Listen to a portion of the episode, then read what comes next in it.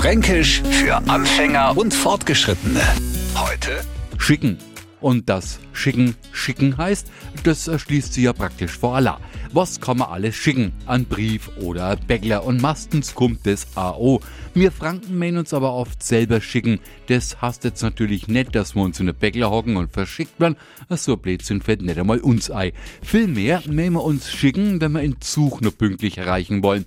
Verschlafen haben oder irgendwo zu rumbummeln und uns ohagen meinen, hopp, jetzt schickt ihr mal.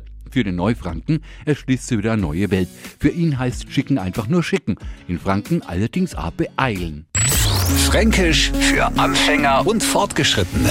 Täglich neu auf Radio F und alle Folgen als Podcast auf radiof.de.